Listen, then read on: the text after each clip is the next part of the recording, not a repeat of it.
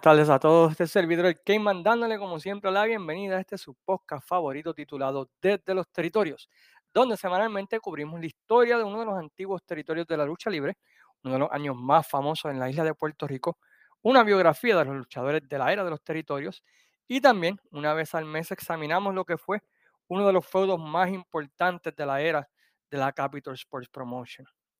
Esta semana estaremos mirando un pequeño territorio que no duró mucho, eh, casi duró como un año más o menos, que corrió en el área de San Antonio, una vez que cerró la empresa Southwest de eh, Joe Blanchard llamado Texas All Star Wrestling, aunque luego fue cambiada a USA Star Wrestling, ¿verdad? Una vez que trataron de, o tenían la meta de irse nacional, ¿verdad? Pero lamentablemente, ¿verdad? Pues este eso nunca ocurrió y vamos a explicar en detalles qué fue lo que llevó a todo esto.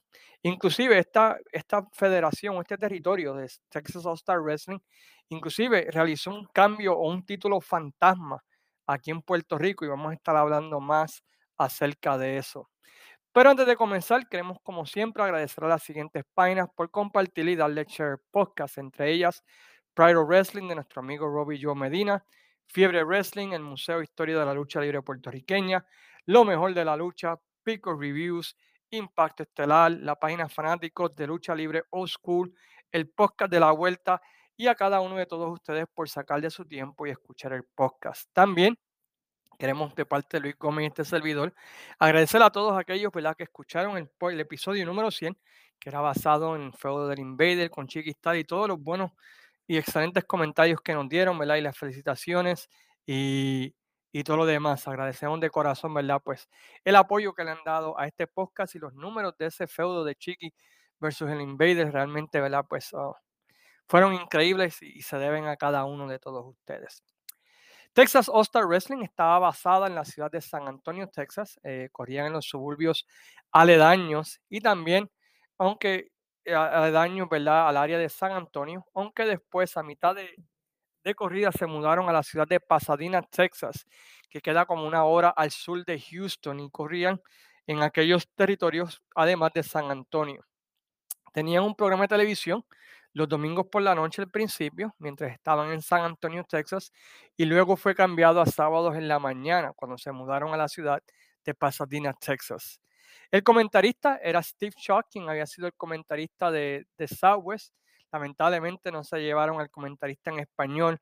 Ah, en Southwest eh, tenían dos comentaristas al mismo tiempo, un inglés y un español, porque tenían dos programas, un inglés y un español, y así tenían ¿verdad? a los dos comentaristas, como han visto en algunos de los videos que hemos puesto en la página.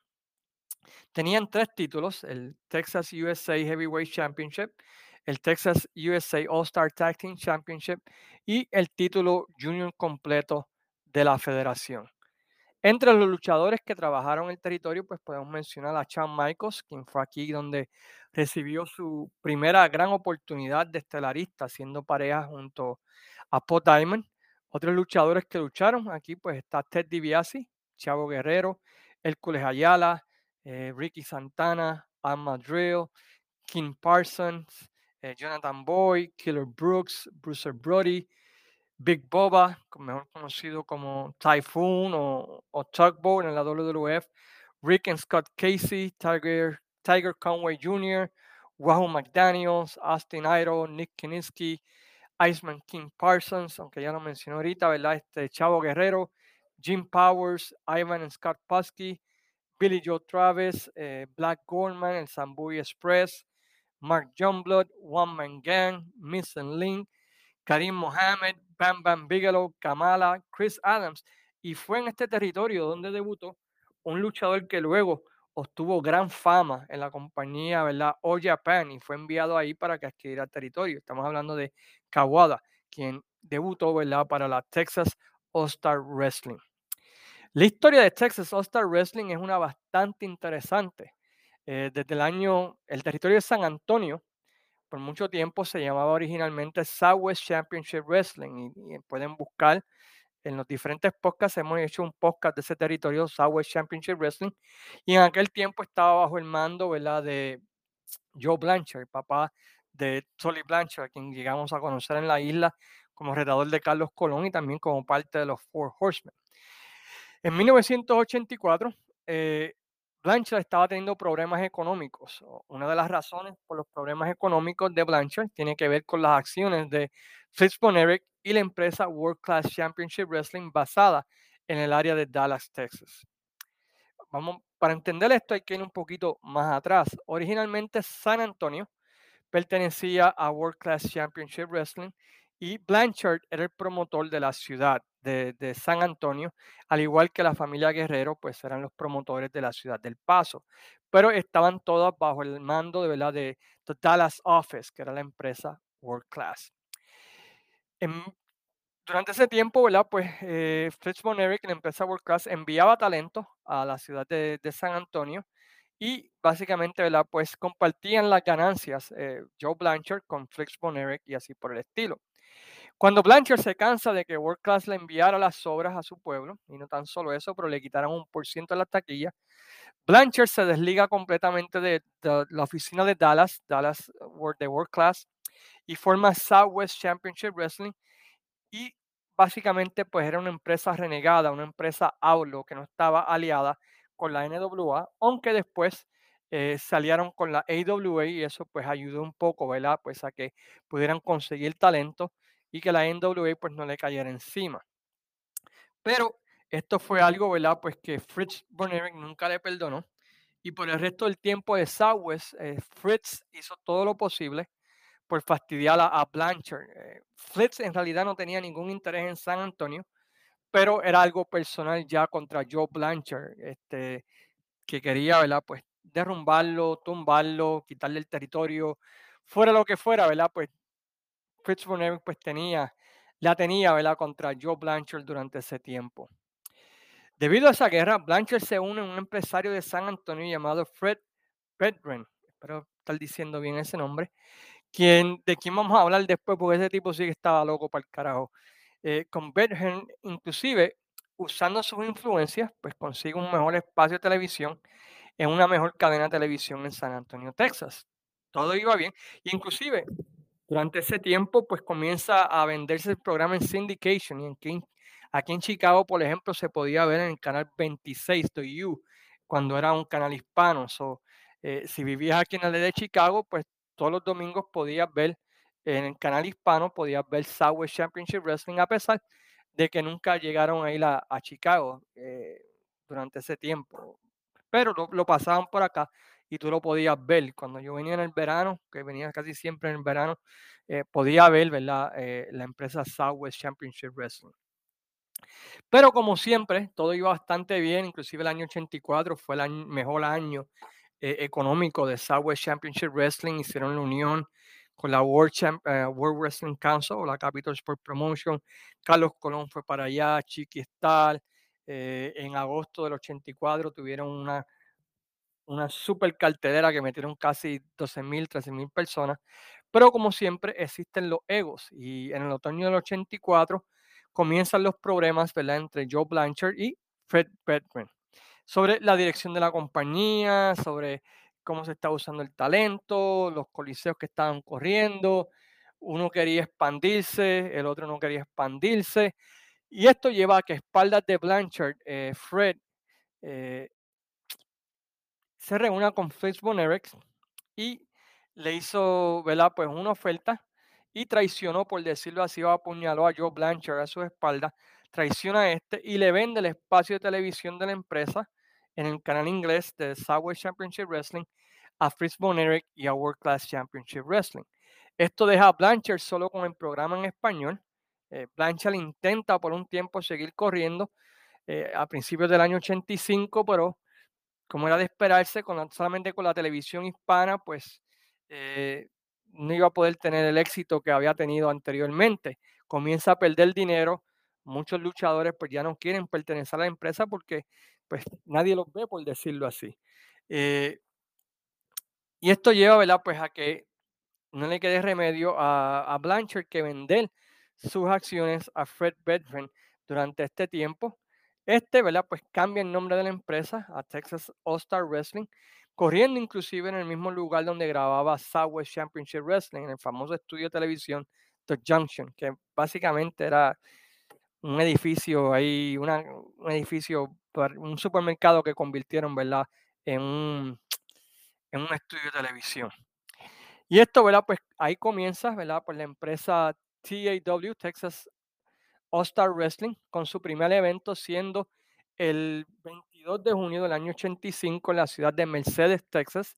En esa cartelera, pues vemos. A Al Madrid y Chevo Guerrero derrotar a Big Boba y José Lotario. Al American Force de Paul Diamond y Shawn Michaels de, derrotar a Paul Kelly, a Voodoo Banumba. A, a Shawn Michaels derrotar a Samoan por DQ y a Paul Kelly de, derrotar a Paul Diamond. Así como ven, cuatro luchas y, y básicamente dos repeticiones, ¿verdad? De luchadores en ese evento de TWA en Mercedes, Texas.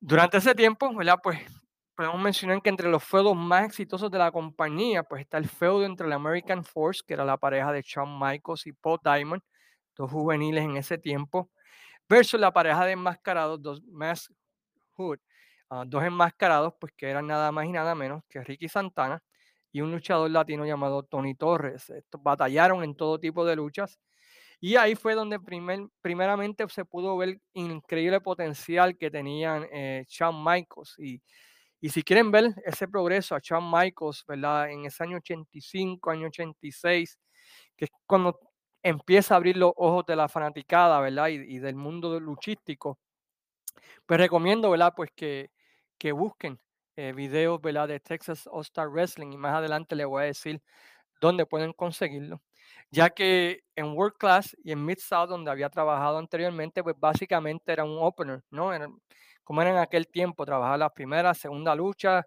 tenía un poquito de acción, pero no era, era básicamente, él trabajaba para poner over a otros. Eh, pero aquí, pues finalmente recibe su primera oportunidad de ser, ¿verdad? Pues un main eventer y de poder cargar un feudo, de poder cortar promos, de poder, ¿verdad? Pues eh, vender un evento. Y aquí donde primeramente pues se ve ese potencial, ¿verdad? De Shawn Michaels de HBA Kid eh, en esta federación de Texas All Star Wrestling. Así que si quieren ver, ¿verdad? Pues este, a Shawn Michaels en este periodo de tiempo, pues recomiendo que miren esa empresa. Al Madrid tuvo una buena corrida en este territorio. Él estaba corriendo un ángulo o corrió una historia donde él era un luchador mexicano que renuncia públicamente a ser mexicano y empieza a hablar mal de los mexicanos este, y, a decir, ¿verdad? Pues que él es americano, que los mexicanos son esto, y hablar peste, ¿verdad? De, de la gente de México a pesar de que era mexicano. Yo siempre he pensado que, que, esta historia funcionaría increíblemente en la isla, este, donde tienes a alguien de Puerto Rico, ¿verdad? Pues eh, eh, hacerse americano y solamente hablar inglés y, y, cuando van a entrevistarlo, aunque eh, hable mal el inglés, ¿verdad? Pues eh, diga, hey, announcer, please speak to me in English, tú sabes, y que sea pro USA, pro Trump, lo que sea, yo creo que funcionaría increíble en la isla, especialmente con la situación política actual de la isla, ¿verdad? Pero este eh, Al Madrid pues corrió ese, esa historia y fue bastante exitosa en un feudito contra Chavo, José Lotario y otros luchadores mexicanos del área que estaban ofendidos con lo que Madrid había hecho durante ese tiempo, ¿verdad? que eh, es increíble que haya renunciado ¿verdad? a su nacionalidad mexicana y el territorio de San Antonio y esa área de ahí de, Texas pues es un área pues llena de muchos eh, muchas personas de la nacionalidad mexicana, ¿verdad? Que saludo a aquellos de México que nos escuchan, ¿verdad? Pues que tenemos una, una larga audiencia que nos escucha de allá. En cuanto a luchadores sencillos, pues la figura principal al principio del territorio lo fue Chavo, Guerrero Senior, que inclusive fue el, segundo campeón, ¿verdad? Porque originalmente el, el, campeón inicial era Ted DiBiase, durante el tiempo que estaba, ¿verdad? Saliendo de, de Mid-South y entrando a la WWF, pues él, él gana el título en un, un, torneo fantasma. Pero en el, primer evento grande de la compañía, que si no me equivoco se llama The Battle of the Alamo 1985, que se celebró el septiembre 29 del 85, pues Chavo Guerrero derrota a Ted DiBiase para coronarse campeón mundial o campeón ¿verdad? De, del territorio. Esa cartelera estuvo bastante buena y tremendos talentos para esa época, ahí en el Freeman Coliseum de San Antonio. Eh, para mencionar, tenemos a Rick McCord derrotando a The Biker, American Force, que era Paul Diamond y Shawn Michaels, junto a Kelly Kiniski derrotando a J.R. Hawk, a Killer Brooks y Ox Baker. Ox Baker en el 85 luchando, interesante. Jim Kiniski Nick Kiniski derrotaron a Dory Funk Jr. y Mike Golden. El Del Vici derrotó a Héctor Guerrero. Al Madrid derrotó a Velasco Casey. Por los campeonatos en pareja, The Hoods este, derrotaron American Force, Paul Diamond y Shawn Michaels para conocerse campeones mundiales en pareja. Kamala derrotó a Ernie Ladd. Big Boba derrotó a One Man Gang. Chavo Guerrero derrota a Ted DiBiase y una batalla campal con 25 hombres. Big Boba gana el torneo para convertirse en el, en el primer retador al título. Así que vemos que tenemos muchos luchadores que entraron y salieron durante ese tiempo. Chavo Guerrero pues está en la empresa hasta que Bill Watts le ofrece más dinero para que brincara a la UWF eh, y ahí se convierte en la figura principal, uh, babyface del territorio, Boba o Big Boba, quien luego conocimos como Tugboat, este, Typhoon. Pues aquí en ese tiempo pues el booking fue bastante parecido a Hogan, le traían monstruos como Karim Mohammed, como One Man Gang, Killer Brooks, Corsita Kochenko, Bam Bam Bigelow, y Wow Bull Ayala, que era más que Hércules Ayala, entre otros, que Tugboat luego de varios shows disponía y le seguían trayendo monstruos. Básicamente un booking parecido al booking ¿verdad? De, de Hulk Hogan durante esa época del 85 y Tugboat pues Boba, como se le conocía en aquel tiempo, pues hizo bastante bien y eso le abrió las oportunidades a él para otras empresas, ¿verdad? Más adelante en su carrera. El, el plan a largo plazo era un eventual feudo contra Bruce Brody, quien en ese tiempo, pues, eh, estaba baneado en algunas compañías por sus actitudes y no le quedó más remedio que ser agente libre y estaba manejado bajo Gary Hart. Pero esta lucha, ¿verdad? O este feudo eventual no se dio, pues cuando Brody regresa a Puerto Rico full time en ese año 1986 y ahí vemos a Bruce Brody en Puerto Rico de técnico y así por el estilo. Pero Brody sí tuvo un feudo en ese tiempo eh, con un boricua, el Cules Ayala, quien era conocido en el territorio como Wild, Wild Bull Ayala. Eh, Ayala llega al territorio como rudo, manejado por Gary Hart, quien también era el manejador de Bruce Brody, y parte del grupo en contra de Boba o Tugboat. Pero desde el principio Hart trataba como menos a Hércules Ayala. Finalmente, en una lucha en televisión, Hart quiere que Ayala ataque a alguien y, que siga atacando luego de la lucha. Eh, Ayala se rehúsa. Hart le pone las manos a Hércules Ayala, quien ataca a Hart, lo que hace que Brody venga y se forma el salpa afuera entre ambos, llevando un mini feudo, ¿verdad? Que culminó sin un resultado final, pues Brody regresa a Puerto Rico, eh, Ayala recibe una mejor oferta para irse a Canadá y ese feudo se quedó en el aire. Pero tenemos video de eso y lo vamos a estar compartiendo en la página durante los próximos días. Un feudo que fue un feudo bastante importante en la historia, inclusive llevó a que se usara Puerto Rico para un cambio de título fantasma, fue el feudo entre Austin Idol versus Boba por el título del territorio, que luego de un chase ve a Idol ganar el título. Eh, Dicen que fue en la ciudad de Ponce, ¿verdad? El 26 de enero del 86, pero no hay evidencia de que esa lucha en realidad haya pasado y como bien mencionó un amigo de la página, eh, Francisco creo que se llama, este, la noche antes Idol estaba en San Antonio luchando, así que es un poquito difícil, ¿verdad? Este, asegurar que esta lucha sí pasó en Ponce, pero si alguien sabe y alguien la tiene, pues con todo gusto, ¿verdad? Nos puede decir. Idol luego pues, entra en un feudo contra Armadillo eh, y, Boba continúa su feudo contra los monstruos que venían del territorio. Durante el 86 ocurre en, Texas eh, algo que cambió básicamente la lucha en ese, en ese estado de Texas y que básicamente llevó a que por mucho tiempo pues Texas estuviese muerta para la lucha libre en cierto sentido. Eh, comienza una guerra en el estado de Texas por el control de la lucha libre. Eh, en Houston, Paul Bosch, quien era dueño del territorio de Houston, cansado de que Crockett pues, no le emprestara a Flair y todos los problemas que estaba teniendo con la NWA, abandona a la NWA y se une a Vince McMahon y la WWF abriendo las puertas a que Vince McMahon entrara a Texas, algo que se le había hecho bien difícil a Vince durante el año 84 y 85. Ahora con Paul Bosch de su lado, pues finalmente pues tiene las puertas abiertas y tiene en su mano, ¿verdad? Pues uno de los estadios más importantes que es el Sam Houston Coliseum. Bill Watts, por el otro lado, uh, se va nacional. Uh, originalmente Bill Watts tenía el territorio de Mid-South que cubría el área ¿verdad? Pues de Oklahoma, de New Orleans, de, Luisiana. Y él cambia nacional, cambia el nombre del territorio Mid-South a Universal Wrestling Federation y comienza a invadir el estado de Texas. Una vez Paul Bosch abandona la NWA, pues es guerra abierta por la ciudad de Houston y Bill Watts entra a Houston, ¿verdad? Corriendo carteleras allí y también entra a la ciudad de Dallas, Texas, donde, pues como saben, ahí está World Class. Eh, King también cansado de lo mismo, de la batalla con Jim Crockett por Ric Flair y de que no quisieron darle el título nuevamente a uno de sus hijos, abandona la NWA y World Class se va nacional, se va independiente y tienes a estas tres empresas, tienes a WWF, tienes a UWF y tienes a World Class compitiendo por el estado de Texas, ofreciendo mayor dinero, comprando espacio de televisión. Y la empresa más pequeña, que en este caso, ¿verdad? Pues es la Texas All Star Wrestling, pues se vio afectada porque ahora tenías a tres empresas dándole full power en ese 86 a, Texas, corriendo carteleras constantemente, ya sea en Houston, ya sea en Dallas, ya sea San Antonio, en todas las áreas fuertes, ¿verdad? Las ciudades grandes, haciendo, ¿verdad? Pues que Texas Wrestling, pues, fuera haciéndose más chiquita.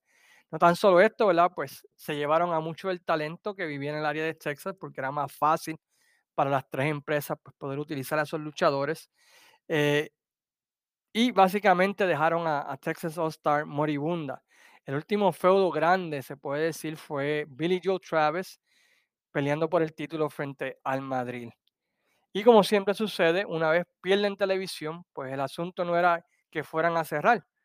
Pero cuando, y dicho y hecho, un par de meses después, eh, Fred Branham le hace un approach a Fitzmaurice y básicamente pues compra uh, World Class, se queda con el territorio, ¿verdad? Se queda con la oficina de, o con el territorio de, la, de All Star Wrestling. Más adelante, chequense en esto, el dueño de la compañía quema las oficinas de la empresa para tratar de cobrar un seguro. Que le había puesto. Eh, lamentablemente, ¿verdad? Pues, aunque no había evidencia de que él fue quien puso. El, el fuego, pues la, la compañía aseguradora, pues no, no le pagó porque estaba demasiado, tú sabes, complicada la cosa. Años después, él fue acusado por eh, evasión de impuestos y fue encontrado culpable. Pero antes de que pudiera ir a la cárcel para pelear esos cargos, él le pagó a una persona que resultó ser un agente encubierto para que matara al juez que lo iba a sentenciar y básicamente pues fue arrestado, ¿verdad? Y su mano derecha en aquel tiempo fue quien testificó en contra de él.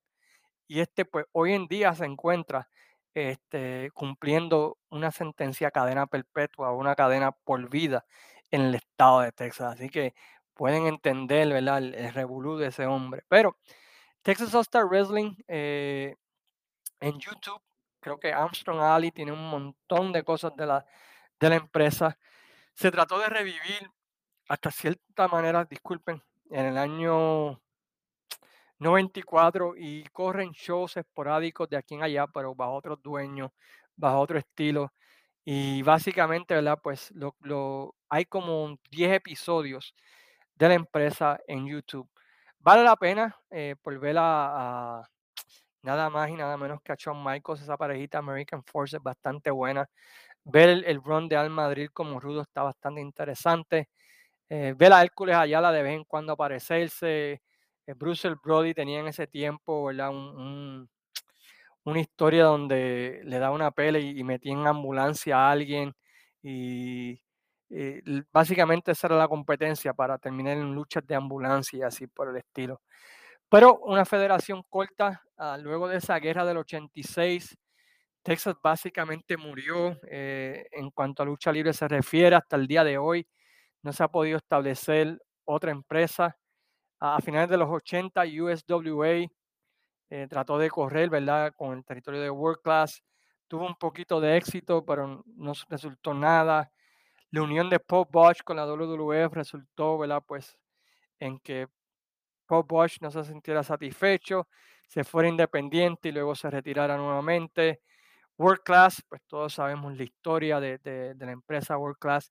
Y Texas básicamente se quedó con ese mal sabor con relación a lucha libre y básicamente pues no, no ha apoyado grandemente lo que es la lucha libre. Yo creo que no fue hasta que llegó Austin que finalmente pues se empezó a abrir el territorio nuevamente, ¿verdad? En el área de Texas y como todos sabemos WrestleMania 17, pero básicamente esa guerra del 86 eh, killed town, como lo que llaman, ¿verdad? Mató el territorio y hasta el día de hoy, ¿verdad? Con excepción de ciertas carteleras, pues no hay mucho fanatismo con la lucha libre en el estado de Texas, lo cual es triste porque anteriormente a eso, el estado de Texas era uno de los estados que mejor lucha libre tenía. Tenía el territorio de Amarillo, tenía el territorio del Paso, tenía World Class, tenía San Antonio, ¿verdad? tenía diferentes cosas y, y lamentablemente pues hoy en día pues